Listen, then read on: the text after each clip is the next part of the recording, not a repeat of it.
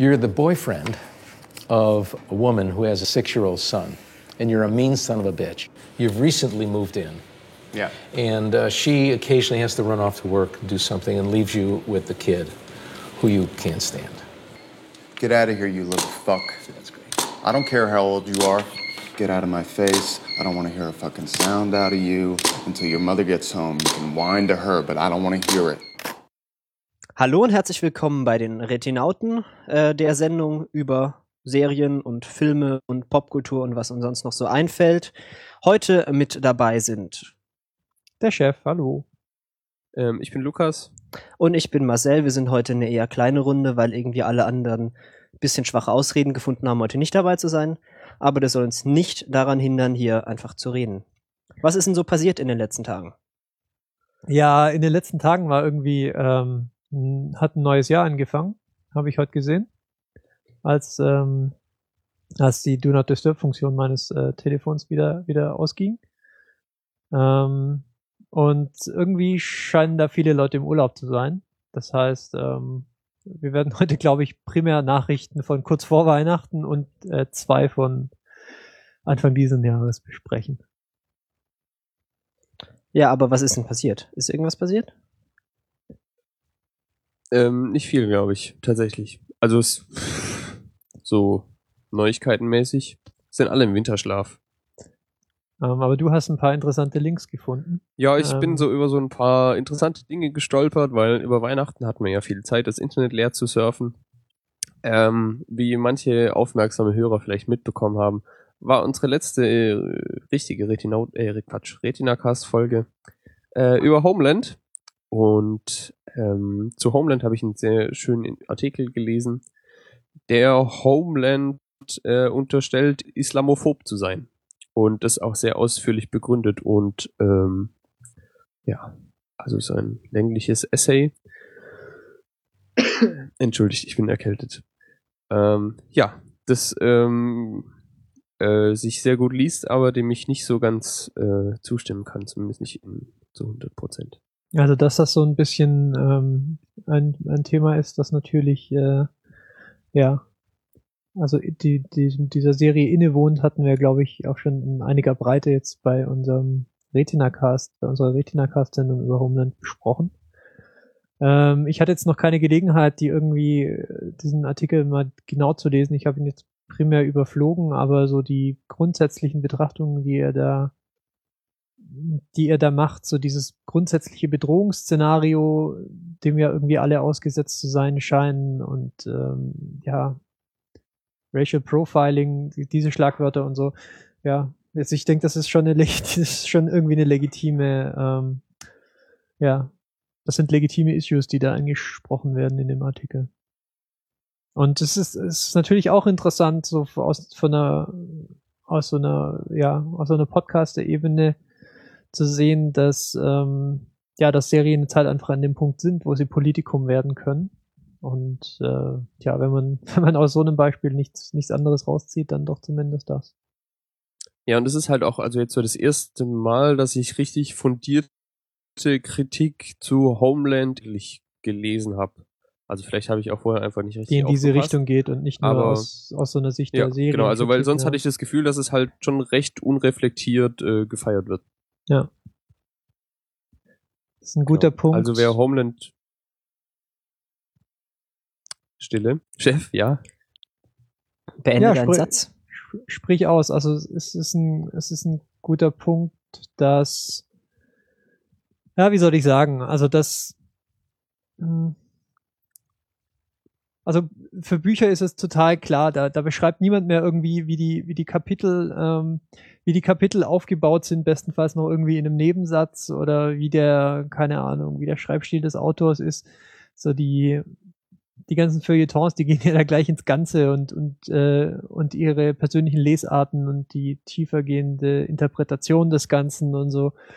Und ähm, bei diesem Artikel von Laila Al-Arian, wie ich jetzt gerade sehe, wie sie heißt, das heißt, sie hat offensichtlich, zumindest dem Namen nach, so vielleicht den, den Einschlag, ähm, geht er da auch, auch schon in die Richtung, ähm, so die weiterführenden Implikationen von so einem Medium eben mal zu, äh, zu besprechen und ja, je, je, dass das jetzt halt nicht mehr das irgendwie das Feuilleton der FAZ macht anscheinend, sondern Salon.com. Cool. Aber wie gesagt, guter, guter Punkt und ähm, mehr, mehr davon bitte. Wenn ihr, wenn ihr kluge Gedanken zu Serien habt, schreibt sie auf, schreibt sie in Blogs und schickt uns den Link. Wir reden drüber. Ja, mehr Links schicken. Mm. Und ähm, wo wir schon bei ausführlichen Abhandlungen über irgendwelche Dinge sind, die mit Fernsehen oder Serien oder Filmen zu tun haben, habe ich auch einen unfassbar absurd ausführlichen Artikel über äh, James Bond gefunden, beziehungsweise einen äh, Teil in James Bond, der äh, popkulturell verbreitet ist, aber so eigentlich gar nicht stimmt. Und zwar, ähm, James Bond ist ja bekannt dafür, Wodka Martini zu trinken. Und den nicht irgendwie, sondern auf spezielle Weise. Und alle Menschen denken, er sagt äh, shaken but not stirred, also äh, geschüttelt, aber nicht gerührt. Dabei sagt er äh, geschüttelt, nicht gerührt, ohne aber. Und äh, warum das ein wichtiger Unterschied ist, wird in diesem Artikel auf chronicle.com ähm, erklärt. Und ja, das ist ähm, ja Beschwere, Beschwere und äh, Meckern auf sehr hohem Niveau. Überanalysiert, witz, witzig. Ja, überanalysiert ganz offensichtlich, aber kann ja auch mal lustig sein. ja, es ist ähm, ein bisschen amüsant. Äh, überanalysiert ist dann vielleicht noch ein, äh, ein gutes Stichwort für einen Link, den ich mir hier ähm, gebookmarkt habe. Das ist nämlich aus, äh, aus einem Reddit, ähm, aus dem Dexter Reddit raus. Und zwar, da hatte einer ähm, Gedanken dazu, diese einzelnen, diesen einzelnen Staffeln, derer es jetzt ja sieben gibt mittlerweile, dieser äh, wunderbaren Serie um den ähm, forensischen, ja, Blattsblätter Analyst, wie sagt man das auf Deutsch? Blutspritzer Analysierer. Genau. Also, Ja, danke. Da- Das, das kriegt, das kriegt, äh, damit kriege ich bestimmt den deutschen Sprachpreis dieses Jahr. Ähm, und der hat die Idee gehabt, also dieser Autor, die ähm, diese verschiedenen Staffeln eben äh, Oberthemen, also zum Beispiel Freundschaft oder Religion und Glaube, Liebe und ähm, es gibt auch die zweite, steht dann unter dem Überbegriff Addiction and Devotion, also äh, Sucht und Hingabe. Ähm, und das ist interessant, das geht auch wieder so in dieselbe Richtung, ähm, ja, die eigene Lesart der Serie irgendwie zu extrapolieren und was dazu zu schreiben. Ist relativ kurz, hat aber was, ähm, weil ich bin jetzt gerade dabei, hatte jetzt im letzten, letzten Monaten nicht wirklich viel äh, Zeit für Serien. Ich arbeite es gerade wieder so ein bisschen ab. Und ähm, es ist zumindest spannend, dass, dass der Autor offensichtlich glaubt, dass es in der Staffel ähm, 6 primär um Religion geht. Ähm, wir erinnern uns, die fängt, äh, glaube ich, an. Nein, stimmt gar nicht. Nein, ich sag's jetzt auch nicht. Ähm, bloß wir, nicht. wir wollen ja nicht äh, spoilern, Haue. genau. Genau. Ähm, ja. Lest euch vielleicht mal durch und ähm, schaut mal nach, ob euch das ähnlich geht. Tja, was soll ich sonst Tja. dazu sagen? Ähm, über Dexter haben wir auch schon gesprochen, oder? Ja. Über Dexter haben wir auch schon gesprochen. Und zu Michael C. Hall habe ich später nochmal einen Link. Den äh, teasern wir jetzt aber nur an. Hm. Mhm. Ja, wir sprechen hier ja öfter mal über irgendwelche Trailer zu Filmen meistens. Äh, und ich habe keine Lust, jetzt schon wieder stundenlang äh, Trailer durchzukauen, aber einen habe ich gesehen, den ich besonders erwähnenswert finde, und das ist äh, der Trailer für The Place Beyond the Pines. Äh, und da spielt mal wieder Ryan Gosling mit, der, ich weiß nicht, wie er das macht, aber der spielt einfach in unfassbar vielen Filmen mit im Moment. Mhm. Der hat einen Zwilling. Ja, vielleicht. Äh, auf jeden Fall zu Recht, ja, weil er kann es halt einfach unglaublich gut. Ähm, ist ein, ja, ich weiß gar nicht so genau, ist schwierig zu sagen, um was es in dem Film geht eigentlich so richtig vom Trailer her. Ähm, ist es so ein Drama, wo er in, ja, Es geht um Väter und Söhne. es geht Ja. um Väter und Söhne und er Und was Väter gerät- bereit sind für ihre Söhne zu tun. Genau, und er gerät da also in kriminelle Handlungen rein und ja, viel so Vater-Sohn-Beziehungen, Vorbild und solche Dinge. Man muss aber schon auch ein bisschen äh, mögen, so wie, äh, wie Ryan Gosling, also seinen Stil, seinen persönlichen. Ja, der hat so damit. einen äh, sehr zurückhaltenden Stil, ne? Also, Ja. So Man könnte auch sagen, ohne Ausdruck, aber das ist natürlich eine Meinung. Stoisch, hätte ich jetzt gesagt. ja. Geht aber alles in dieselbe Richtung. Nee, wenn man das mag, dann ist das sicher gut. Und ähm, der, der Film hat auch ein total schönes Plakat. Ähm, das ist auch, glaube ich, auf IMDb ähm, verlinkt aktuell. Ach so, ja. Ja. dann, wenn er ein schönes Plakat hat. Ja, tatsächlich. Also das ist so schön, das würde ich mir ins Zimmer hängen, wenn ich noch Platz hätte für irgendwas. Hör mir auf. Ich habe heute meine zwei äh, 29C3 Poster zerstört, versehentlich. Nein. Ja. Da fällt mir übrigens ein, wo du von schönen Postern redest, noch ein Ryan Gosling-Film. Und Ja. zwar wird der heißen Only God Forgives. Ja. Und da ist das Poster, das ist unfassbar. Da ist ein sehr verprügelter äh, Ryan Gosling drauf den. Mm, Und das macht uns ja allein schon mal an. Ja, Ja. ich habe, ich hatte, als ich das gesehen habe, so ein bisschen ähm, so die Fight Club Assoziation. Es gibt Mhm. auch dieses. Ja, also ich habe Mm. da auch nur so eine, einen Trailer in furchtbar Hört schlechter sich Version unfassbar gesehen. scheiße an, dieser Film. Aber okay. Ja, ja, tatsächlich. Wir lassen Aber er uns sieht, überraschen. er sieht lustig aus, wenn er total verprügelt ist, muss ich ehrlich sagen. Hm, vielleicht sollten wir uns öfter verprügeln lassen, dann sehen wir witzig aus. Nein, nein, nicht, nicht du, Ryan Gosling. Achso. Vielleicht ist es ja übertragbar. Nun ja. Äh, fertig. Ich, wir, wir hören jetzt einfach auf, über Ryan Gosling zu reden. Der, Ja. hat, der hat auch nur drei Filme für 2013 ähm, geplant. Nur? sehe ich gerade. Ja, Noch. nur 13. Noch. Und das war nur einer in 2012. Da Hm. so kann man sich tauschen, äh, tauschen, ja, täuschen. Also gefühlt ist er in jedem Film. Das ist vielleicht so eine Samuel L. Jackson-Situation. So, der ist einfach in jedem Film. Ja, ja, ja, das stimmt. Aber er spricht halt nicht. Deswegen.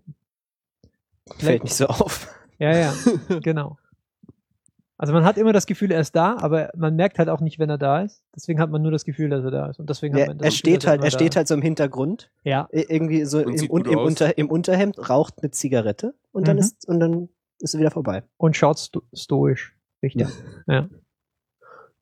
Ich glaube, Ryan Gosling wäre gute Wohnzimmerdekoration. ja. Einfach in die Ecke stellen und stoisch gucken lassen. Hm. Ich weiß nicht, ob man den dann füttern muss. Was braucht was ist denn so ein Ryan Gosling?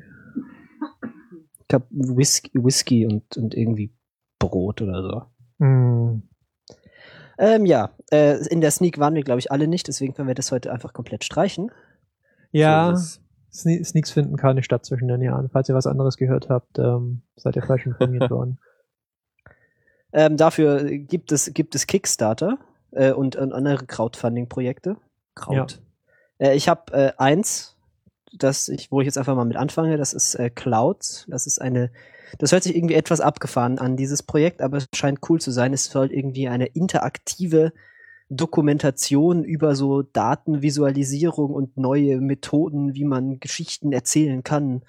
Und 3D und irgendwie, ich weiß nicht so genau, um was es geht, aber es sieht irgendwie extrem cool aus und äh, guckt euch das doch mal an. Der, der Um- Trailer dazu ist sehr verwirrend, weil sie irgendwie den aufgenommen haben äh, mit dieser Xbox, äh, wie heißt das 3D-Ding von der Xbox? Ich habe schon wieder vergessen.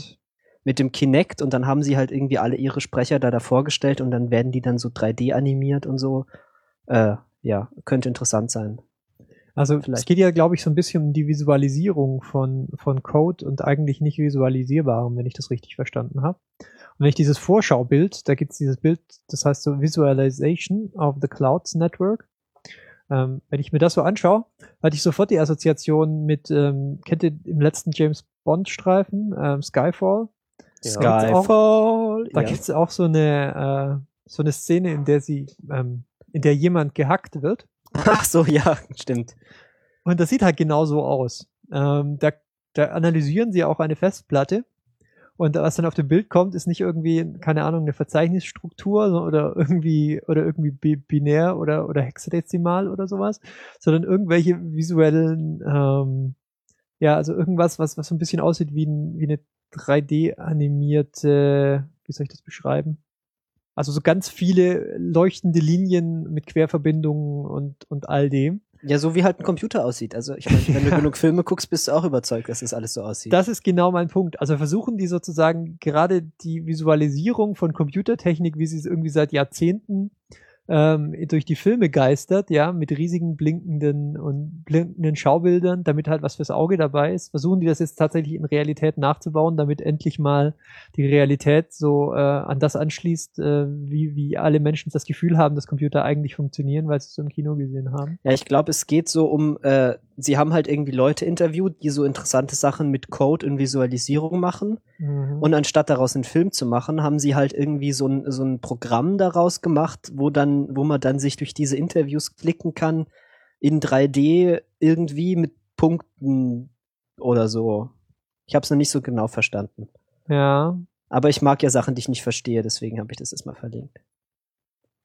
ähm, Ja. Ja. Jetzt ist, nee, mir ist jetzt gerade gerade noch was anderes eingefallen, was ich unbedingt hier besprechen wollte. Da geht es auch um Visualisierung. Aber das machen wir, das machen wir unter anderes. Jetzt machen wir erst noch die Kickstarter weiter. Ähm, ja, äh, ich musste noch mal so ein Are you fucking kidding me loswerden. Es gibt schon wieder einen, einen, einen Geldbeutel-Kickstarter. Ich meine, wo kommen wir denn dahin? Dass Jede Woche kommt da so ein neuer scheiß Geldbeutel raus auf- mit irgendeinem Gummiband und alle freuen sich total, dass sie jetzt ein Gummiband haben an ihrem Geldbeutel und alle werden irgendwie hunderttausend Mal gefundet, nur weil es irgendwie so ein scheiß Geldbeutel mit einem Gummiband ist. Ich meine, wo kommen wir denn da hin?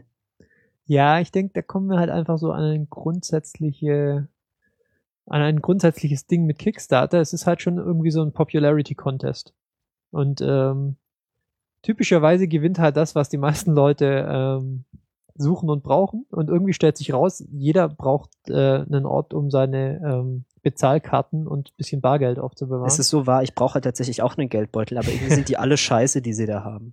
Ja, aber das, das sollte einem irgendwie zu denken geben, wenn man irgendwie einen erfolgreichen Kickstarter ähm, schmeißen will, dann sollte man sich einfach nicht irgendwas aussuchen, was, was einem total selber am Herzen liegt und was außer einem irgendwie noch tausend Menschen auf der Welt ähm, interessiert, sondern man muss sich ein, einfach nur das, das irgendwie das gemeinste und populärste raussuchen, was man sich vorstellen kann. Gibt den so einen persönlichen Spin, ja. Wir haben jetzt einen Geldbeutel, aber der ist, der hat ein Gummiband außenrum. Und das ist unser Spin und ähm, gibt uns 100.000 Euro. Mindestens. 15, 15 wollten sie nur. Ja. Ähm, und dann wird das passieren. Das, das, le das lerne ich aus, aus diesem Projekt. Ja, was ich an dieser Stelle gleich noch verlinke, ist ähm, die, äh, den Geldbeutel, den ich gerne hätte, den ich mir irgendwann mal kaufe. Das ist so ein süßer, dünner, aus irgendwie so einem Hightech-Material, das irgendwie toll ist. Das wollte ich nur mal verlinken, so für die Leute, die jetzt denken, oh, ich hätte auch gerne einen Geldbeutel, aber nicht irgendwie 30 Dollar ausgeben wollen für ein Gummiband und ein bisschen Pappe. Die können dann einfach 30 Dollar ausgeben für ein bisschen äh, Hightech-Textilien und Der kostet 50. Marcel. ja, es ist ja fast das gleiche. Ja.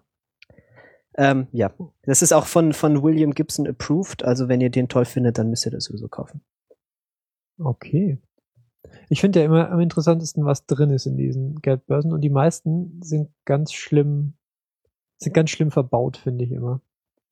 Also in meiner Realität muss ich zu jedem gegebenen Zeitpunkt, sagen wir mal, acht Karten mit mir rumtragen. Und das dauert echt eine Weile, bis man mal eine Geldbörse findet, wo, wo man Platz für acht Karten hat. Ja, diese ganzen Hipster-Geldbeutel, diese, die es auf Die Kickstarter da einfach gibt, haben, ja. Das ist Ja, die gehen auch Güte. davon aus, dass du nur so in den USA lebst und nichts brauchst als eine Kreditkarte.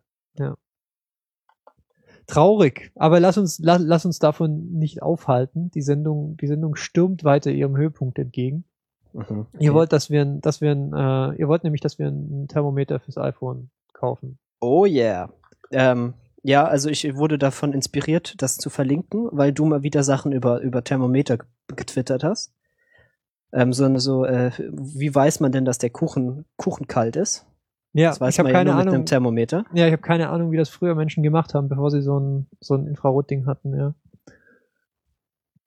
Ja, naja, also früher, also die muss wie die Tiere. Also da Mhm. wartest du und du weißt nicht, ob der Kuchen schon. Also es ist. Ja. Ja. Naja, auf jeden Fall gibt's jetzt, oder wenn du den Kaffee machst, ja, und du weißt einfach nicht, dass du jetzt wirklich auf 90,5 Grad deinen deinen Kaffee machst. Ich meinte, wo kommen wir denn da hin? Bist du bekloppt, was soll das denn für ein Kaffee sein? 90,5 Grad. Naja, lass uns. Hey.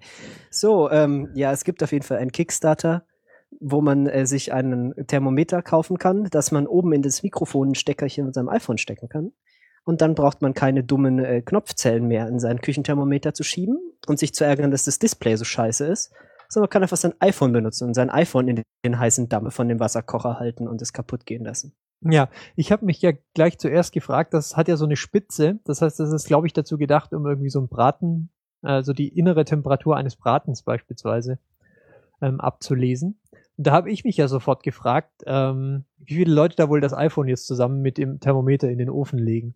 Ja, würde ich einfach machen. Ja, einfach mal ausprobieren, wie das. Und wenn das es nicht mehr funktioniert, in Apple Store gehen und sagen, es ist irgendwie Das, kaputt runter, gegangen. es, äh, Ja. das hat einfach angefangen zu glühen. Genau, weil auf der Kickstarter-Seite steht ja unter Specifications auch, der Temperature Range ist 250 Grad plus. Also dann muss das doch vielleicht gehen, oder?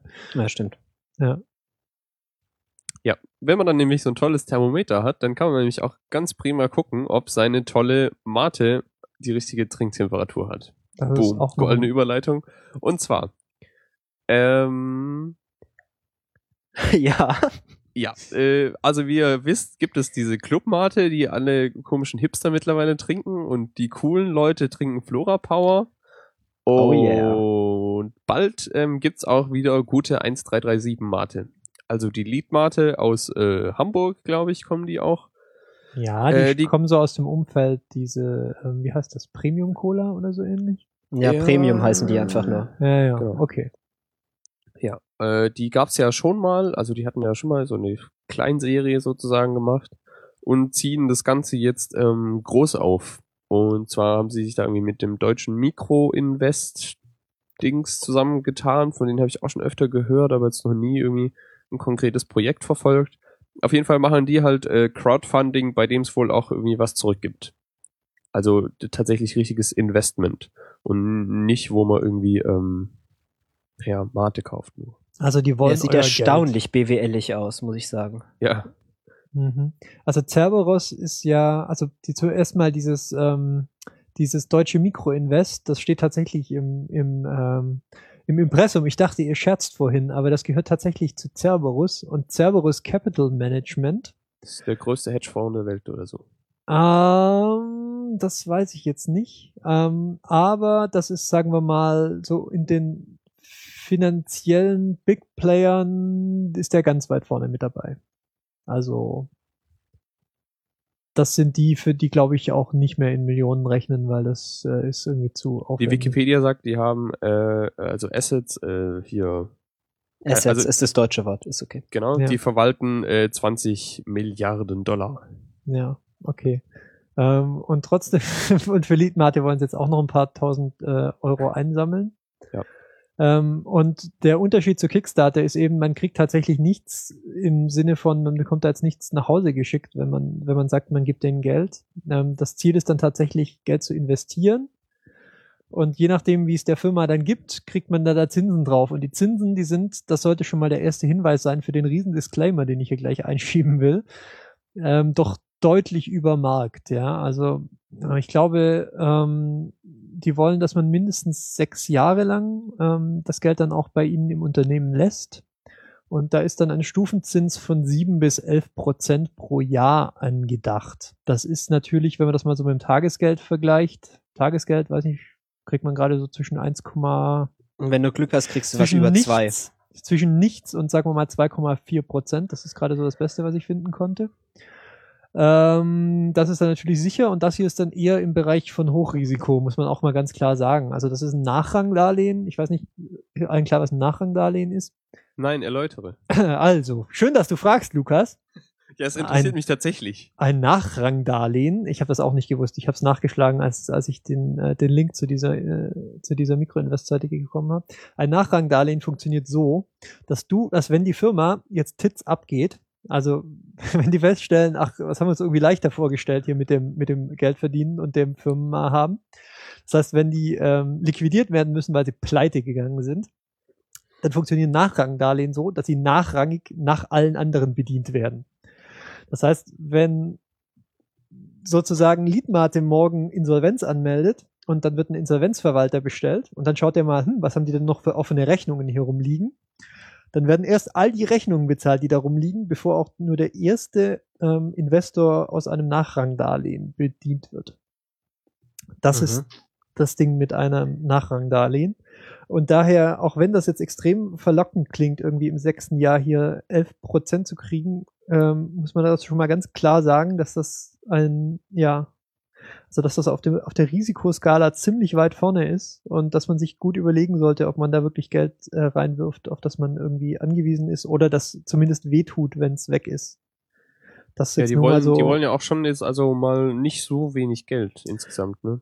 richtig. Die wollen 70.000 mindestens und aufhören Und- tun sie bei 250.000 richtig. und äh, als einzelner Investor muss man mindestens 100 Euro reinwerfen. Ja, das ist eher wenig, würde ich sagen. Also Ja, aber so, also ich bin auch noch skeptisch, ob sie überhaupt ihre, ihre Schwelle da erreichen. kann man das irgendwie sehen auf dieser Seite? Das ist ja nicht so nett übersichtlich. Nee, ich glaube nicht, aber sie twittern da regelmäßig drüber. Ja, okay. Mhm.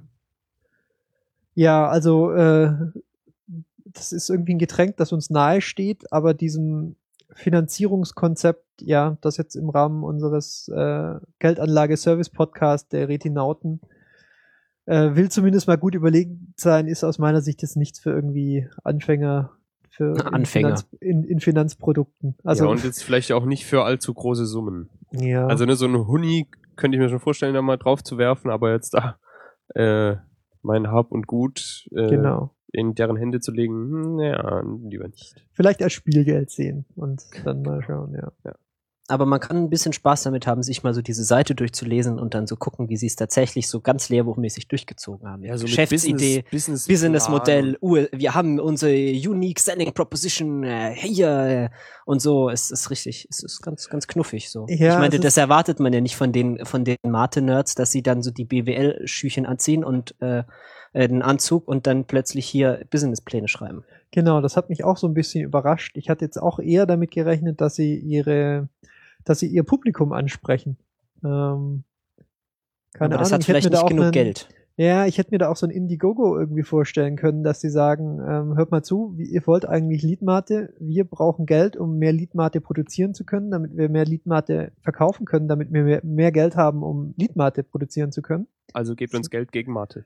Genau, das wäre jetzt auch irgendwie so ein Ding. Oder keine Ahnung, schließt ein Abo ab oder irgendwie sowas. Das wäre jetzt eher was gewesen, womit ich gerechnet habe. Aber anscheinend, ja, haben sie sich jetzt in das äh, BWL-Feld reingestürzt und haben jetzt eine Umsatzplanung für mit 2,25 Millionen Umsatzziel in 2017. Ähm, Hm. Schauen wir mal, was draus wird. Ja, wir sind, Glück, es mal, bleibt, es sagen. bleibt spannend. Ja. Ja. Aber wir haben, wir müssen noch ganz kurz über diesen unfassbar schlechten. Moment, darf ich, darf ich sprechen. kurz? Darf ich kurz? Ja, bitte. Liedmate. Deine Mate. Ohne Code im Deckel. 1337 Mate ist ein perliger Eistee aus den Blättern des Jäberstrauchs. Herb, ein bisschen speziell und mit viel Koffein. Ähm, ja. Deine Mate ohne Code im Deckel ist ungefähr der schlechteste Slogan, den ich in den letzten, sagen wir mal, zwei Monaten gehört habe. Mindestens. Ja, nee, also da hätten sie sich echt was Besseres einfallen lassen können. Ich weiß nicht, ob das den BWL, äh, äh, äh, irgendein Wort, das kein Schimpfwort ist, Menschen. Ich verstehe es nicht. Ich verstehe Ich nicht, auf versteh's was es anspielt. Nun ja, äh, ja. Gebt ihnen Geld, wenn ihr Liedmate haben wollt. Das ist die Ansonsten einfach Flora Power kaufen, die ist auch lecker. Das stimmt tatsächlich. So, äh, weiter im Text. Ähm, ich habe gerade vergessen, wo wir sind. Äh, macht mal jemand anders kurz weiter. Ja, wir haben, wir verlassen damit unser Kickstarter-Feld für diese Woche. Ähm, wir nehmen an, dass ihr auch nur ein begrenztes Einkommen habt und daher nicht alles äh, unterstützen könnt. Süß begrenztes Einkommen. Äh, und daher ähm, habe ich noch ein Video, über das ich zufällig letzte Woche gestolpert bin und das ich mir gebookmarkt habe und das ich jetzt unbedingt anbringen muss. Ich bin ja kein fortgeschrittener Doctor Who-Fan, deswegen wird äh, Marcel gleich ähm, die Moderation über, übernehmen, weil er nicht ertragen kann, was ich hier sage. Aber es hat sich jemand einen relativ interessanten Hack mit der TARDIS überlegt. Das ist diese Telefonzelle, mit der Doctor Who irgendwie genau, das ist die fliegende Telefonzelle. durch Zeit und Raum äh, sich bewegt. Und der hat einen interessanten Hardware-Hack vorgenommen. Der hat sich irgendwie ein Modell genommen, hat diese Türe entfernt und hat da so, hm, ich weiß nicht, wie ich das beschreiben soll, so ein unregelmäßiges Zebra-Muster reingeklebt. Du meinst Und- den Ist das QR-Code? Cool. Nein, kein QR-Code. Und mittels einer Augmented Reality App auf seinem Android-Telefon ähm, projiziert er dann auf dem Handy-Display, nicht in der Realität, da, wo in der Realität dieses Zebramuster ist, das Innere der TARDIS hinein. Hat das jetzt, ist das jetzt nachvollziehbar gewesen Oh, Menschen, voll die jetzt, geil. die jetzt nicht, ähm, die, die, die, die das Video jetzt nicht parallel sehen? Vielleicht müsst ihr es euch einfach anschauen, dann wisst ihr, was ich meine. Ja, also dieses Ding ist halt größer innen als außen so. Mhm. Und ähm, mit, wenn man dann sein Gerät davor hält, dann sieht man tatsächlich, dass es, äh, dann sieht es tatsächlich so aus, als wäre drinnen so dieser riesige Kontrollraum mit den Stufen und, und allem und dem riesigen, der riesigen Konsole. Weil, ähm, ja, Genau, hübsch in irgendeinem 3D-Programm gerendert wahrscheinlich. Und ähm, je nachdem, wie man eben die Telefonzelle oder das Handy drumherum bewegt, sieht man dann es ist eine Policebox, keine Telefonzelle. Entschuldigung. Ähm, das war es, was ich meinte. Und das ist extrem cool gemacht. Ähm, Aber deswegen ist Doctor Who immer noch genauso doof wie. Oh, du kannst froh sein, dass wir nicht im Öl- Studio sitzen, Lukas. Öl in die Flammen, Öl in die Flammen. Ja, ähm, schaut euch vielleicht einfach das Video an. Das ist blöd zu beschreiben, aber sehr cool anzusehen. Ähm, zeigt vielleicht, wo, wo die Richtung hingeht mit diesem ganzen Augmented Reality Zeug. Und Ja. ich will dasselbe dann für meine Google Glasses, ähm, die ja demnächst serienreif sind. Und ähm, dann wird das Leben bestimmt viel besser in allen Aspekten. In allen. In Allem. allem, ja. Ähm, die Menschen hier draußen erinnern sich vielleicht, wir hatten, glaube ich, schon vor längerer Zeit mal von Letterboxd gesprochen. Hm, Das ist das, was ich nicht benutze. Genau, äh, das ist tatsächlich die einzige Filmbewertungsseite, die ich noch benutze, weil da Menschen äh, interessante Reviews schreiben und da auch irgendwie Freunde sind, die, wo ich sehe, oh, die haben das gesehen und es hat ihnen gefallen. Und ähm, einer von den Menschen von Letterboxd, ich weiß, äh, Matthew, mit Buchanan. komischen Nachnamen, ich, genau, ähm, hat äh, in einem Artikel erklärt, dass es, dass die Idee hinter Letterbox eigentlich schon unfassbar alt ist. Und zwar Ja. kommen die von Anfang der 90er Jahre. Und Letterbox hat als als sei äh, auf irgendwelchen Computern gelebt und so und war Dieses Letterbox-Konzept, also die Seite sieht ganz cool aus, hat ein hübsches Layout. Ich kannte die jetzt gar nicht, muss ich ehrlich sagen. Ähm, was ist da das Prinzip? Man sucht sich Leute, die irgendwie denselben Geschmack haben wie man selbst und schaut, was die für Filme gucken und wie sie sie fanden. ja, Oder wie muss ich mir das vorstellen? Ja, also wenn du da die äh, eingeloggt bist, dann ist das erste, was du siehst, oben, was deine Freunde in letzter, also zuletzt gesehen haben und wie sie es bewerteten. Mhm. Ja, und auch die schreiben ganz interessante äh, Blogartikel, also diese Menschen von Letterboxd selber. Und ja, also es ist auch so zum Filme entdecken, was haben meine Freunde gesehen. Und halt auch äh, gibt äh, du, man kann, wenn jemand ein Review zu einem Film schreibt, kann man das bewerten, ne, also so mit äh, Herzchen liken. Und äh, es ist relativ leicht, die meist gelikten Reviews zu finden. Und da sind tatsächlich brauchbare äh, ja, Zusammenfassungen, Bewertungen von größeren Filmen von Okay. Usern. Das Ganze, Ja, und man kann halt schönen Überblick dafür haben, was man so geschaut hat. Genau, und das sieht halt alles hübsch aus. okay. Klingt gut. Ja, Ähm, ist äh, im Moment übrigens noch Invite Only. Man muss da Leute kennen, die da dabei sind. Und dann, Ah, was ganz Äh. Elitäres. ja, es ist ja elitär und das Einzige, was mich an dieser Seite ein bisschen stört, ist, dass es zu langsam vorangeht. So irgendwie. Also ich habe das Gefühl, da passiert zu wenig. Aber sie scheint ja irgendwie lebendig zu sein. Also die wirkt jetzt nicht so sehr beteilig. Ja, also Und die äh, sie haben auch Community- viele Leute. Genau, die, die, Community, ist, glaube ich, einigermaßen lebendig, aber so ist eine iPhone-App. Ich will endlich eine iPhone-App. Mhm. Ich glaube, sie sind, ich weiß nicht mal, ob sie mittlerweile überhaupt eine mobile Webseite haben. Also da habe ich mir halt gedacht, ja, die gibt's seit Jahren mittlerweile. Ja. Und die haben einfach keine mobile Webseite gehabt. Ich weiß nicht, mittlerweile haben sie, glaube ich, eine. Aber auch erst seit kurzem. Oh. Gut, ist vielleicht auch ein guter Webseitentipp. Werde ich mir auch nochmal anschauen. Ähm, mehr Input ist immer gut. Oder mehr, mehr brauchbare Empfehlungen, sagen wir es mal so. Ja, äh, weiter. Mal weitermachen. Ja, immer der, der den nächsten Link ins. Äh, genau, ähm, ich hatte jetzt so, so mal wieder so einen äh, Was zum Fick-Moment, als ich äh, meine Lieblingswebseite Boing Boing besuchte und dort irgendwas las von Snoopy und Zukunft und Superorganismus und, und, und total. Also wenn ihr keine Lust habt, Drogen zu nehmen, sondern lieber das Gefühl einfach in so, so im Internet euch, euch reinzieht, dann schaut euch mal äh, Masthaber Snoopy an. Das ist wegen so eine total abgedrehte Geschichte über eine Zukunft, so 14.000 Jahre in der Zukunft und irgendwie hat so ein Wesen das gesam die gesamte Galaxie verschlungen und aus dieser gesamten Galaxie äh, eine, ein Abbild von diesen Snoopy-Cartoons gemacht, das so total verzerrt ist und ähm, das Ganze kann man spielen als so eine Art Text-Adventure oder eher so ein Find Your Own Dingsbumster-Adventure, wo man halt so klickt und dann so Sachen auswählt und manchmal stirbt man. Und es liest sich irgendwie so, als hätte der sich irgendwie MDMA reingeschmissen und das geschrieben. Und es macht tatsächlich Spaß. Ah, So. ich weiß, was du meinst mit so ein Ding da klicken und dann stirbt man manchmal. Das gab's früher in Buchform, ich erinnere mich Ja, noch ja. Äh, mach das, also du hast drei Alternativen und wenn du Alternative 3 wählst, dann geh auf Seite äh, 57 und schau, was passiert und so. Genau, ja, das gibt's, das ist hier ein Teil davon und manchmal ist einfach auch so ein langer Prosatext und dann ist irgendwie so ein Wort ist irgendwie gehighlightet und dann klickt man da. Wie gesagt, das ist Ah. irgendwie eher so, eher so ab, abge, abgefahren. Aber Ja, ich ja, fand ich es so abgefahren. Ich habe gerade willkürlich dreimal Ja. auf links geklickt und jetzt steht, dass ich gestorben bin. Ha. Ja, siehst du? Muss ich vielleicht nochmal probieren und, und dabei lesen. Okay. Ähm, Also das ist auf jeden Fall. Es ist unfa unter- unfassbar abgedreht. Genau, das ist, glaube ich, auf jeden Fall äh, ein bisschen in, in, im Skurrilitäten äh, Schrank. Es ist unfa es ist mit Abstand das skurrilste, was ich dieses Jahr gesehen habe.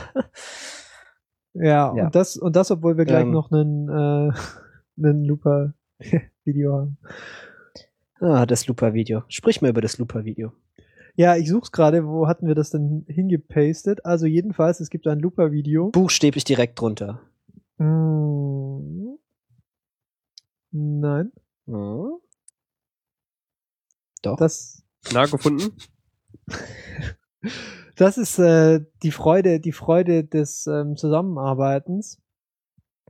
Ah, da, es gibt es gibt mehrere Looper Looper Links, die jetzt noch folgen. Ja, das ist ja. ja spannend. Okay, jetzt habe ich es gefunden. Ja. Wir sind da in so einer Loop, stecken wir fest. Genau, die guten Freunde von College Humor, das sind ja zusammen mit, ich weiß nicht, Cracked oder so, so, so Produktionsfirmen, die äh, humorige Inhal Inhalte fürs Web entwickeln und dafür auch äh, entsprechendes Equipment und Budget zur Verfügung haben. Die haben äh, sich mit einer der Grundideen von Looper auseinandergesetzt und ähm, Tja, muss man das jetzt gesehen haben, um drüber reden zu können? Ich weiß nicht. Also sie überlegt sich, was wohl passiert, wenn zwei Looper aufeinandertreffen und ähm, sie jetzt plötzlich äh, sich gegenseitig Blowjobs geben wollen. Das ist wirklich die, ja, die pubertäre Grundidee, die in dieser, in diesem, keine Ahnung, vier Minuten Clip hier aus, ausgebreitet wird. Und es ist lustig. Ja, es ist auch tatsächlich sehr viel Ähnlichkeiten mit dem richtigen Looper, sowohl vom Aussehen als auch so. Äh, lass uns nicht über Zeitreisen reden. Die Zeit ist knapp äh, und so. Genau, sie haben sogar so eine Blunderbuss hingekriegt, wie die, wie die äh, in, in Looper aussehen. Sehr schick, sehr schick Also- gemacht, ähm, hübsch gemacht. Und Ja, die beschäftigt sich pubertären Witze in bester Qualität. die pubertären Witze in bester Qualität und machen wir uns nichts vor, irgendwann äh, kommt doch irgendwie bei jedem, äh, ja, wenn die Diskussion irgendwie einmal an über Zeitreisefilme an einem Punkt angekommen ist, wo es nicht weitergeht, dann geht's immer auf, äh, auf ähm, in diese Richtung und die haben das jetzt einfach mal nach allen Regeln der Produktionskunst aufgearbeitet und das ist schön Darf ich, darf ich kurz zitieren? Ja, I didn't travel 30 years back in time to suck a dick. ah, okay.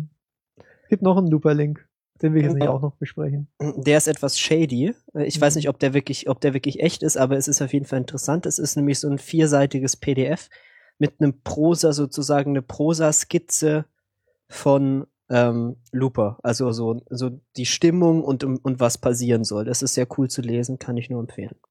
Es ist wirklich auch nur ein vier Seiten PDF. Das kann man sich mal schnell überfliegen auf dem, auf dem, im Bus auf dem Weg äh, zur Arbeit oder sonst wohin.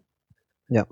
Hübsch gemacht. Ähm, Es könnte halt auch echt ein Fake sein, aber es ist ja egal. aber wenn es gut ist, ist es egal, ob es ein Fake ist. Das ist das Schöne mit Prosa.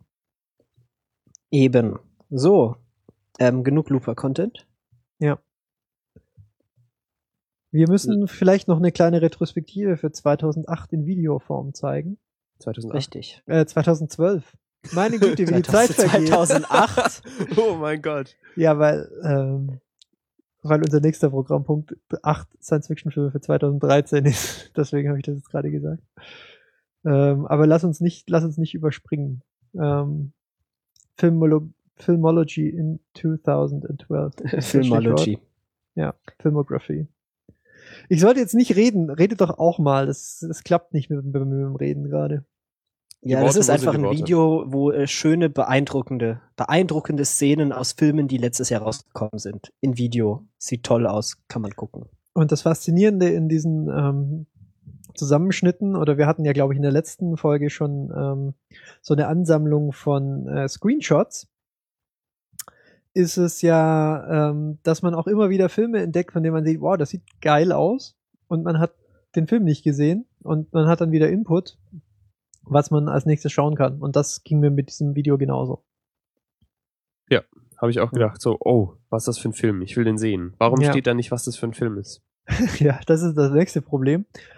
Ähm, aber mit etwas Rechercheaufwand ähm, findet, findet man dann ähm, Material für die, für die nächsten verregneten Wochenende, von denen es jetzt noch, noch ein paar geben wird wahrscheinlich. Ja, die sind, müssen dann Gut, dann, auf ähm, Scheiben draußen schauen wir sein, vorwärts, oder? anschauen. Wir schauen vorwärts, beziehungsweise wir, Zukunftsgerichtet. wir tun das mit ähm, movies ähm, .com. Die haben zusammengeschrieben ähm, acht Science-Fiction-Movies, ähm, auf die man sich 2013 freuen kann. Da sind natürlich welche dabei, die wir schon besprochen haben, weil die im letzten Jahr schon Trailer rausgehauen haben. Star Trek Into Darkness, äh, After Earth und ähm, Oblivion. Oblivion ist da auch drauf. Ähm, es gibt aber noch mehr. Sogar einer, der erst 2014 kommt, der neue von Spielberg. Ja, einfach anschauen und sich vielleicht inspirieren lassen. Ähm, coole Sachen dabei. Ähm, wir hatten uns ja beim letzten Mal schon ein bisschen drauf gefreut, dass 2013 vielleicht so ein kleines Science-Fiction-Jahr werden könnte. Und danach sieht es jetzt auch aus. Das heißt, es gibt sieben äh, die allein auf dieser Liste stehen. Und ähm, das freut uns. Und wir haben aber nichts mehr sonst drüber zu sagen, sich das Doch, ich habe noch ein bisschen ähm, Kommentar zu Star Trek Into Darkness. Ah, schön, ja. Es gibt Echt. da nämlich dieser, das scheint einer dieser Trailer zu sein, die sich anbieten, äh, geremixed zu werden. Und ich habe jetzt schon, sind schon zwei im Weg gelaufen. Es gibt äh, My Little Track Into Darkness. Das ist ein My Little Pony Remix dieses Trailers. Sehr süßes und, und sehr episch. Ähm, und einen äh, Remix mit Toy Story, der auch unfassbar gut gemacht ist und auch sehr schön ist. Das wollte ich an dieser Stelle nur kurz einwerfen. Sehr gut. Dann ähm, gibt's neuen Input auf der Dokumentarfront. Auch hier wieder mehr ein Ausblick als irgendwas, was man jetzt direkt verkonsumieren könnte. Aber ähm, äh, Alex Winter heißt der Mann, hat ähm, der, ja, der Schauspieler hat, hat aber auch schon Filme gemacht. Ähm, hat es einen Film gedreht, ähm, der heißt Downloaded und der arbeitet so ein bisschen die Geschichte von Napster aus. Ähm, Napster, das werden vielleicht die Jüngeren unter euch nicht mehr kennen, war so das erste populäre File-Sharing-Tool, das es im Netz gab und ähm, war ja, bis es dann geschlossen wurde, mehr oder weniger zwanghaft, ähm, so dass der quasi Standard für Peer-to-Peer File-Sharing. Ähm, und die Geschichte hinter der Firma, die dahinter steht, relativ interessant. Gibt es einen Trailer dazu? Ist hübsch gemacht. Freue ich mich sehr drauf, weil das tatsächlich vielleicht, ähm, wie soll ich sagen, ja, nette Einblicke in, in das Geschehen von damals gibt. Und ähm, das sollte, glaube ich, jeden interessieren, der das. Ja, ist äh, vielleicht ganz interessant, weil auch die Geschichte von Napster wurde ja schon mal so leicht am Rand in äh, dem Facebook-Film, wie heißt er, Social Network, Social gestreift. Network. Da Ja. taucht ja Sean Parker, da gespielt von Justin Timberlake, auch schon mal auf. Du meinst Justin Timberlake? Genau. Sag ich doch. Justin Timberlake. Timberlake. Ja, der hat Napster erfunden. Das Genau. muss man äh, wissen. aber äh, noch, noch mal kurz der Klarheit halber, Napster gibt es wieder oder immer noch. Aber Als halt bezahlter Genau. Dienst, ja, ja, genau. Ähm, dann habe ich noch ein Video, das nennt sich Michael C. Hall in Character. Michael C. Hall spielt Ach, Dexter großartiges in Video. Dexter. Und ähm, es gibt da eine Reihe, die heißt äh, In Character. Und ähm, da setzt sich ein ja, Fotograf irgendwie gegenüber einem Schauspieler und gibt ihm so kleine Aufgaben. Und ich finde es im Hohen gerade faszinierend, wie Leute, die ja, das, was sie machen, halt einfach gut können, in dem Fall eben Schauspielen, wirklich so von der einen Sekunde in die nächste umschalten können. Das heißt, er sagt jetzt ähm, Michael C. Hall, ähm, sei doch mal irgendwie ein, keine Ahnung, eifersüchtiger russischer Gymnastiktrainer oder so. Und Michael C. Hall macht die Augen eine Viertelsekunde zu, macht sie wieder auf und du hast das Gefühl, du schaust jemand anderem in die Augen. Finde ich äh, irgendwo zwischen faszinierend und, äh, und einer beliebigen Steigerung aus diesem Wort.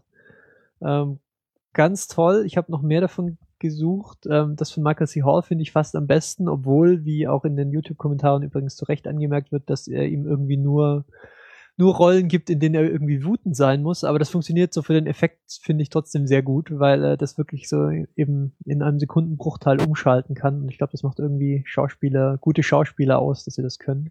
Ja, ist auch interessant, weil, ähm, also wenn man ihn halt so aus Dexter Jederzeit kennt, wütend sein. In, in Dexter ja. ist er ja eigentlich meistens sehr kontrolliert und äh, zurückhaltend. Er beschreibt das auch in diesem Interview, dass, dass man ihm sein Schauspiel ähm, Lehrer irgendwie mal beibringen musste, dass er, dass er so das, dass er auch mal das Arschloch raushängen lassen darf.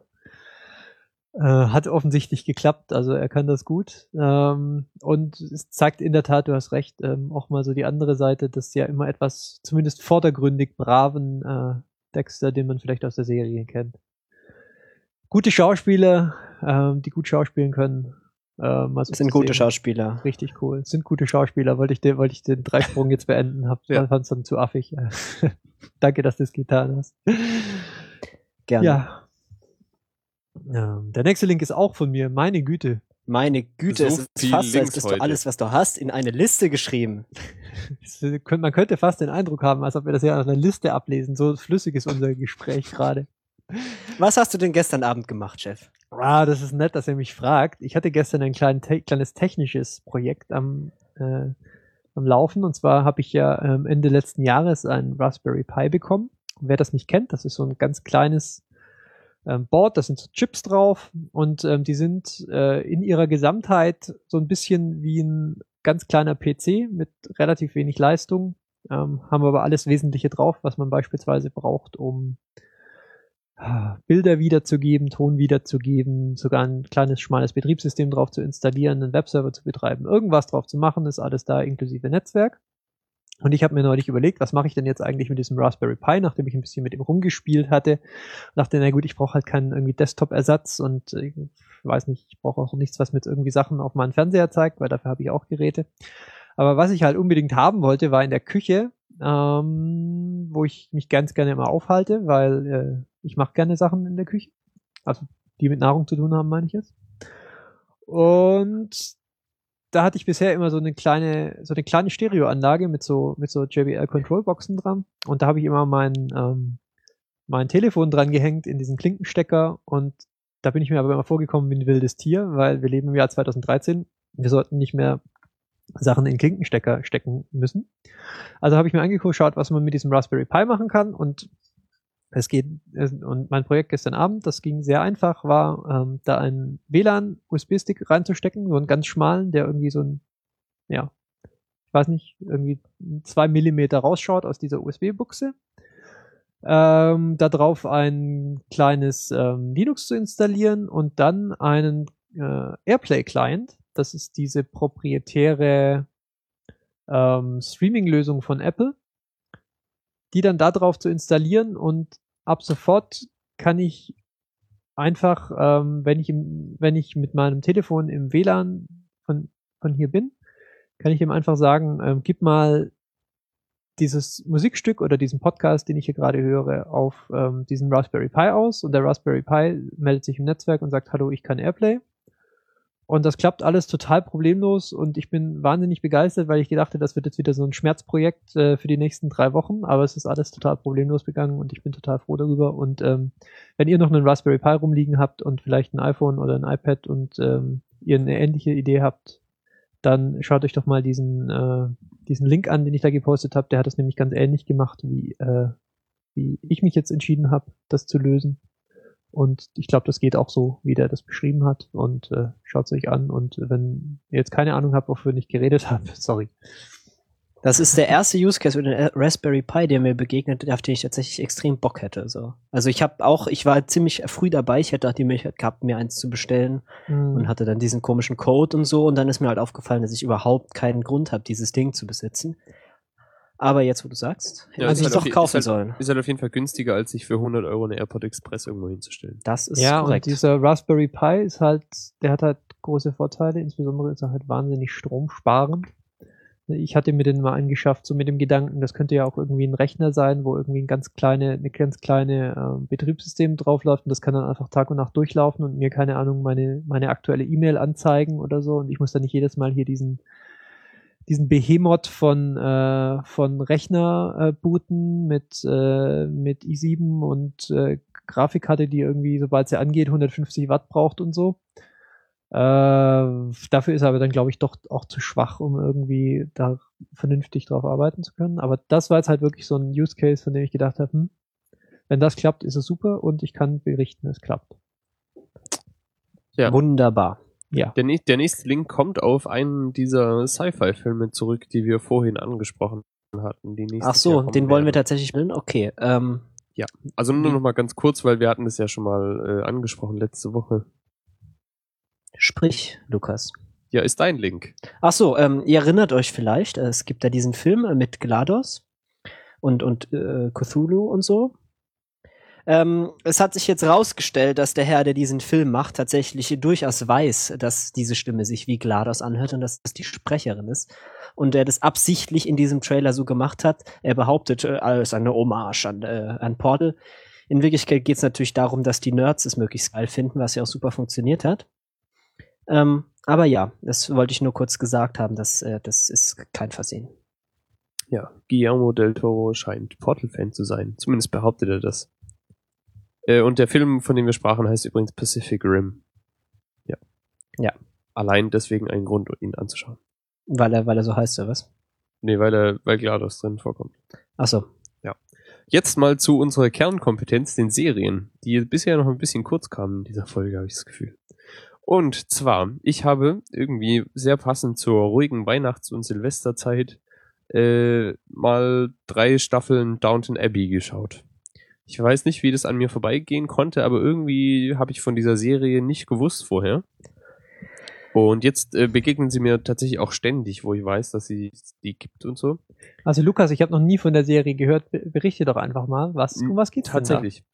Also, Downton Abbey ähm, ist der Name eines Studios. Anwesens. Nein, eines Anwesens äh, in Yorkshire in Großbritannien. Äh, und das ist das Zuhause des äh, Earls von äh, Grantham, heißt er, glaube ich.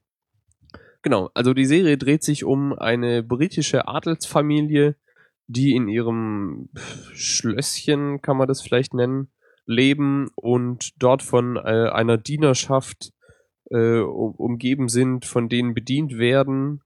Und ja, also es ist eine sehr äh, ruhige Serie. In welchem. Genre befinden wir uns denn? Ähm, Privilegienporno. So, Privilegien. Nee, ja, Briten, Briten, äh, Sabber, so, also, ja, es ist eine sehr britische Serie, so in allem. Aber es ist äh, Drama, würde ich sagen. Okay. Das heißt, wir befinden uns einfach so in, in, dem, in der britischen Upper Class und äh, beschäftigen uns dann mit dem, was, was dann hinter den Kulissen vorgeht. Genau, richtig. was Und sicherlich schön ist Wichtiges so. Detail, das man vielleicht noch nennen sollte, das Ganze Ja. spielt in den 1900, also 1910er Jahren. Ich weiß nicht genau, wann es einsetzt, aber so kurz vor dem Ersten Weltkrieg fängt es, glaube ich, an. Ah, okay.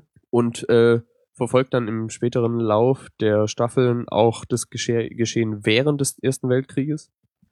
Genau. Und man beobachtet halt so, wie diese ähm, britische Adelsfamilie so ihr unfassbar anstrengendes Leben meistert und wie die äh, ähm, äh, Dienerschaft und Butler und Ladymaids und was die nicht alles haben, sich gegenseitig intrigieren und rausmobben wollen und ja.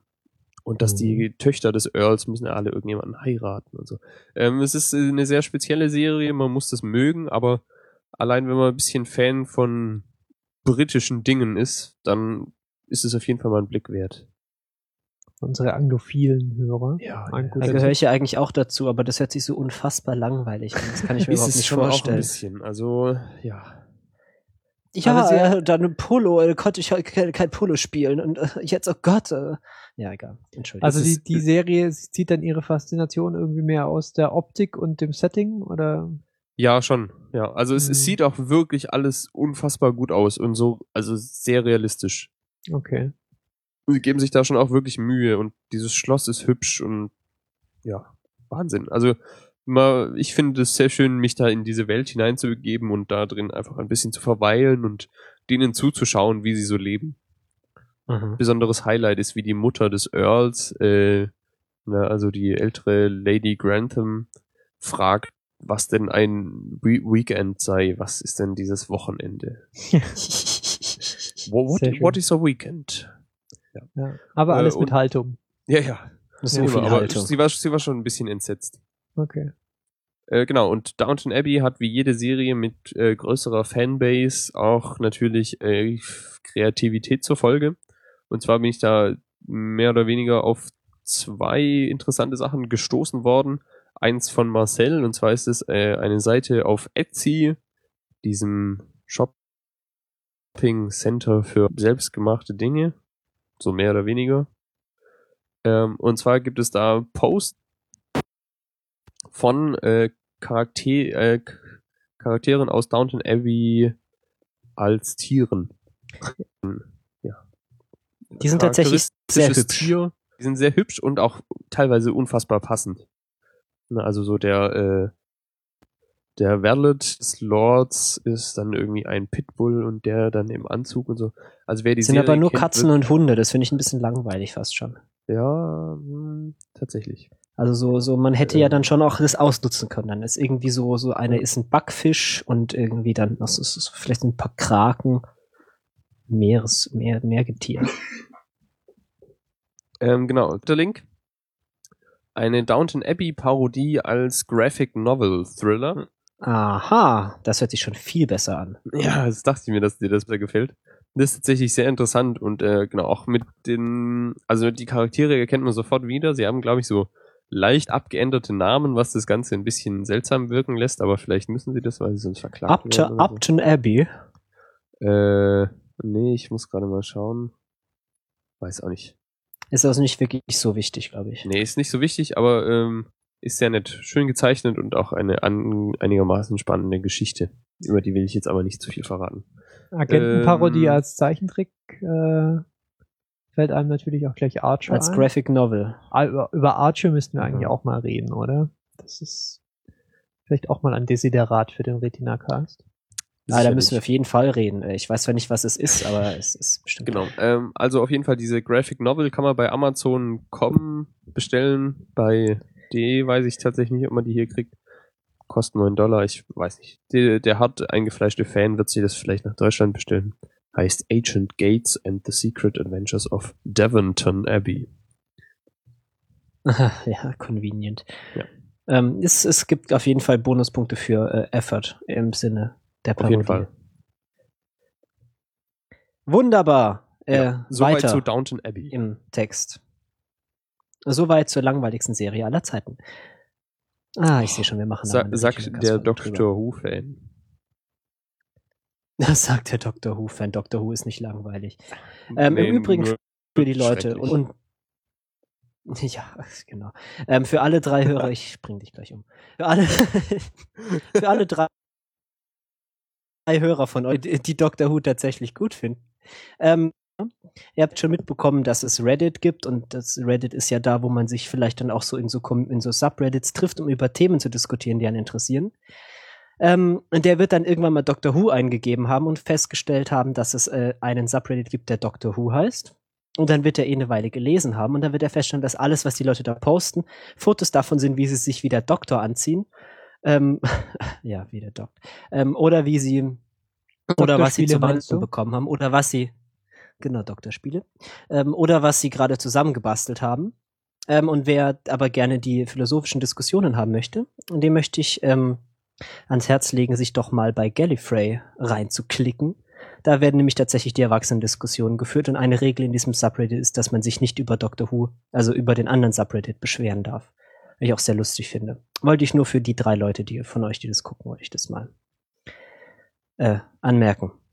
Gut. Und damit Lukas sich noch ein bisschen mehr aufregen kann. Hm. Hm, aufregen. Ich schätze ja, dass in, in spätestens sechs Monaten mein nächster Doctor Who-Versuch an, ansteht. Äh, wann kommt denn mal wieder ein Vielleicht neuer versuchst du es mal mit den neuen. Ja, ja, genau. nee, nee, Ähm, hast du schon den Matt Smith, hast du den schon ausprobiert? Nein, mir, Hm. mir wurde doch mal von, Ähm. von, unserem Jan gesagt, ich soll mit dem 2005er anfangen. Habe ich versucht, es geht nicht. Ja, Ja, dann, mir dann probier doch mal mit dem aktuellsten. Das ist nämlich in, äh, in guter Qualität so gefilmt und es sieht ziemlich gut aus und es ist ein bisschen, ein bisschen, äh, so sieht etwas äh, zeitgemäßer aus und so. Vielleicht das einfach noch mal probieren. Aber dann versteht man auch die ganzen Anspielungen nicht und ich dachte, die seien wichtig. ah, ja, dann guckst du es halt hinterher, wenn du schon, wenn du schon reingezogen bist. So. Meine Güte. Ja, es ist halt alles nicht so einfach jetzt. Apropos alte Science-Fiction-Serien, ich habe ja jetzt angefangen, Star Trek zu schauen. Äh, also TNG. Das ist ja für die wahren Fans, ist es wahrscheinlich nicht mehr richtig Star Trek, sondern, naja.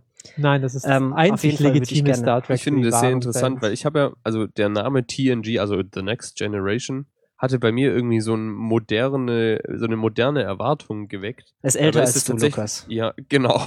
Das habe ich dann auch festgestellt, weil ich beschäftige mich ja überhaupt nicht mit Star Trek, weil mich das null interessiert.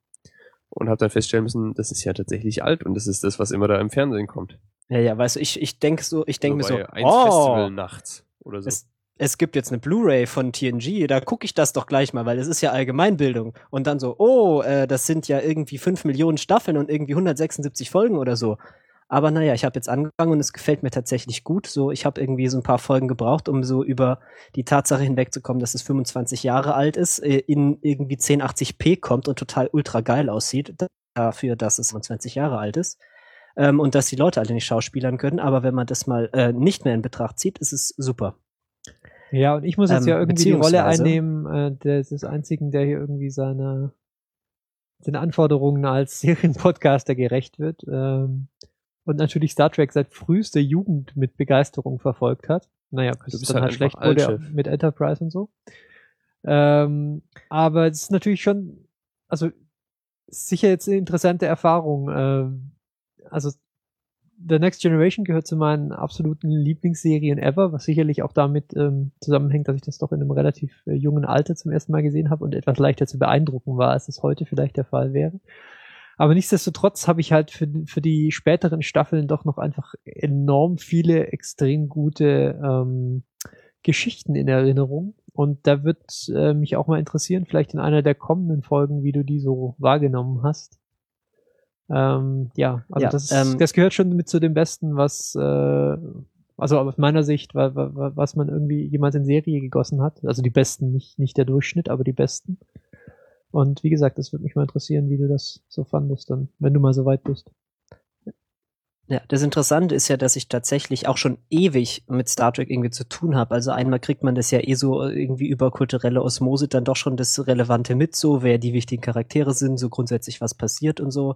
Das, das weiß man halt einfach, obwohl man nicht so genau weiß, warum. Und dann ist es Interessante, dass ich irgendwie schon als kleiner Junge, ich habe hier irgendwo so ein Buch äh, mit den ganzen technischen Daten der Enterprise und wie das so alles funktioniert, so in Anführungsstrichen physikalisch korrekt. Äh, und ich hatte mal eine Star Trek-Enzyklopädie, ohne es tatsächlich angeschaut zu haben, was sehr lustig ist, weil ich tatsächlich jetzt die Backstory ziemlich gut kenne, aber halt überhaupt keine Ahnung habe, was eigentlich passiert. Deswegen, es macht tatsächlich Spaß. Wunderbar. Ähm, ja, und Patrick Stewart spielt halt im Prinzip für alle. Also er spielt halt einfach so sehr, dass er einfach für alle gleich mitspielen kann.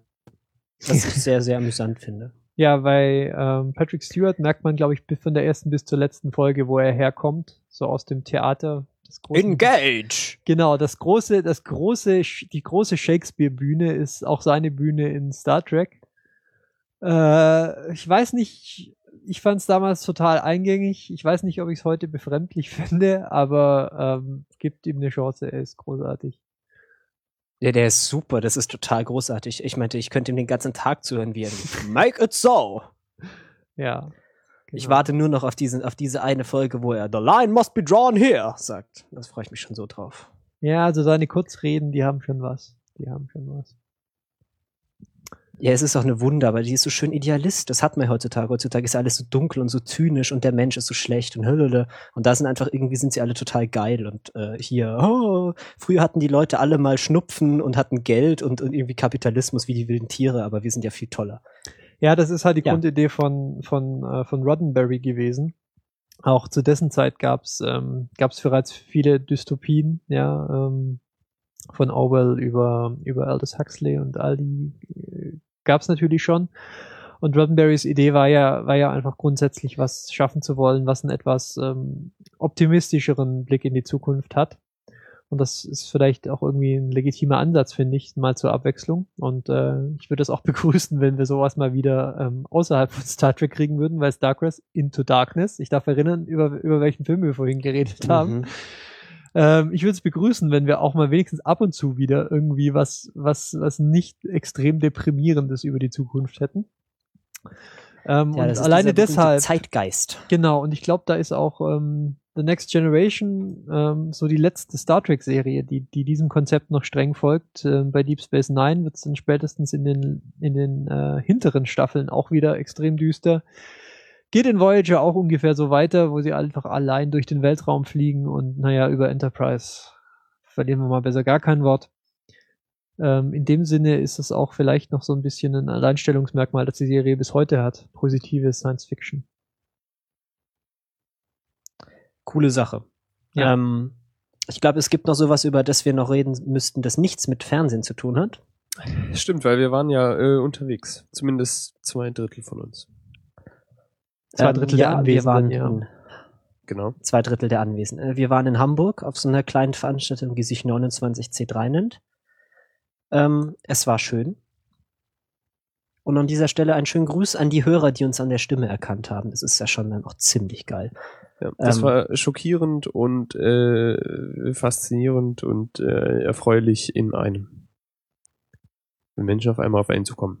Mensch, du machst doch so einen Podcast. Deine Stimme kommt mir bekannt vor. Dich kenne ich. Ich, äh, ja. Wie hörst du uns? Ja, voll gut. So, ja, Schöne nett. Grüße. Viel- Schöne Grüße.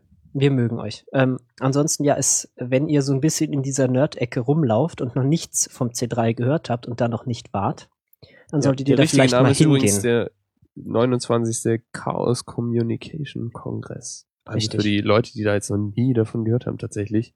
Äh, veranstaltet vom Chaos Computer Club, der einem vielleicht dann doch noch eher ein Begriff ist. Und zum 29. Mal stattfand, wie der Name nahelegt. Ja, und das ist irgendwie so eine Veranstaltung, die ich immer ganz schwierig auch den Leu Leuten erklären, erklär, also das ist sehr schwierig, das zu erklären, wo ich da eigentlich hinfahre, wenn mich jemand fragt. Weil das ist halt so ein bisschen so, man trifft da die ganzen Leute, die man sonst nur im Internet trifft, so. Man trifft irgendwie generell lauter Leute, die so ähnlich sind wie man selbst, so zumindest grundsätzlich. Irgendwie interessante Talks, man hat irgendwie coole Workshops und wenn man sogar noch hier dann noch als Engel, also als freiwilliger Helfer dabei ist, lernt man sogar noch so ein bisschen äh, vielleicht auch da nützliche Dinge. Ähm, man bekommt ein bisschen so eine Sexismusdebatte am Rand mit, auf die ich jetzt eigentlich nicht weiter eingehen, eingehen möchte. Ähm, ja, Auch sowas bleibt natürlich nicht aus, wenn irgendwie 6000 Leute auf einem auf einem äh, Fleck sitzen. Ja. Ja, ansonsten, ne, also das Besondere war, dass der Kongress dieses Jahr nach Hamburg umgezogen war, wo er doch jetzt jahrelang in Berlin war. Und jetzt war alles größer und toller und irgendwie anders. es ist unfassbar viel entspannter auch, weil einfach so viel Platz ist, dass man Ja. nicht mehr so auf einem Ra äh, auf engstem Raum zusammenhockt. Ja, so die dem Nerd innewohnende Soziophobie ist ein bisschen äh, entspannter. Ja, und man kann sich halt auch mal ein bisschen, also was ich auch großartig fand, ist, es gab dieses Mal wirklich eine Lounge, die was taugt. Es gab äh, Ten Forward, auch aus, aus Star Wars, also die Lounge der Enterprise, Star Trek, glaube ich. Vorsicht. Ähm, Star Trek, entschuldige. äh, entschuldige. Ja, ja. Es war, es ist gro- groß, also großartig. An die Leute, die sich das ausgedacht haben, nochmal ein besonderer Dank. Es ist ein wunderbarer Ort. Und da haben wir viel Nerdkram gesehen, aber auch ein bisschen was mit Serien gemacht tatsächlich. Und zwar waren da äh, die Herren äh, Britlove und der Mensch von Hoaxilla. Ich- Das war nicht der Mensch von Hoxilla, das war ein Schauspieler, den er bezahlt hat, so zu tun, als wäre er der Mensch von Hoxilla. Das ist eine sehr gewagte These. Wie kommst du darauf?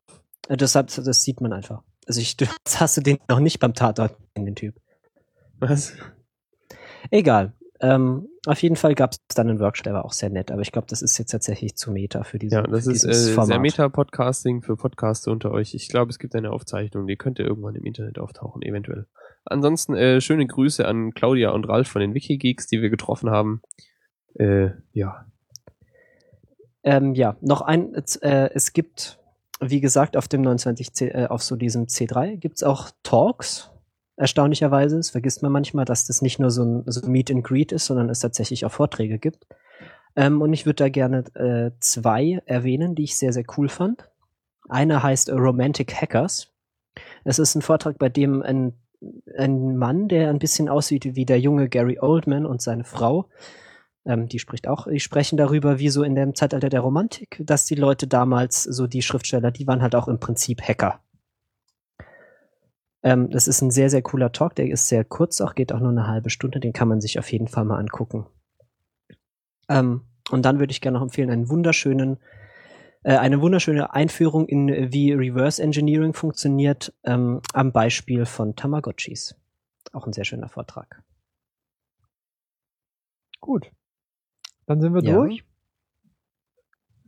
ja, ja, klingt fast so. Alles klar. Äh, Dann haben wir ein trotz. Pick habe ich noch. ja, hau rein. Dafür haben wir noch Zeit. Einer, einer geht noch, komm. Zack. Bam, einer geht noch. Genau. Ähm, das habe ich mit dem Lukas auch mit Freude gespielt. Das, äh, ein Spiel namens Oh, Space. tatsächlich. ein, ja, ja, ja, jetzt. Ich hätte es fast vergessen. Aha, Gut, dass du aufpasst. Ja, äh, Space Team. Willst du erklären, was das ist? Äh, ich weiß nicht, ob ich das kann, weil das ist tatsächlich ein bisschen schwierig zu erklären. Tu es einfach. Ähm, es ist ein Multiplayer-Spiel, das man mit einem iOS-Gerät spielen muss. Äh, so iPhone, iPad, iPod Touch beispielsweise. Äh, und äh, wenn man das gestartet hat und sich miteinander connected, dann tauchen ähm, sehr weltraumschiffige Controller, Buttons und Knöpfe auf dem Bildschirm auf und darüber Anweisungen, äh, was mit diesen Controllern gemacht werden muss. Ja, ich, es wäre sehr lustig, da jetzt Beispiele in den Raum werfen zu können, aber mir fallen leider keine ein. Ja, es gibt den Repulsion Locator, den Shock Crane, den Newtonen Photomist. Und dann schreist du dir dann so durch den Raum zu, dass man doch jetzt mal den Newtonen Photomist auf drei drehen sollte, während Genau, ihr weil das, ähm, das, das Spannende oder der, der Witz an dem Spiel ist, dass äh, meistens kriegt man Anweisungen für Knöpfe, die der andere bedienen muss. Das heißt, man muss sich diese Befehle gegenseitig zuschreien und dabei versuchen zu hören, was der andere einem zuschreit und gleichzeitig die eigene Nachricht darüber zu bringen.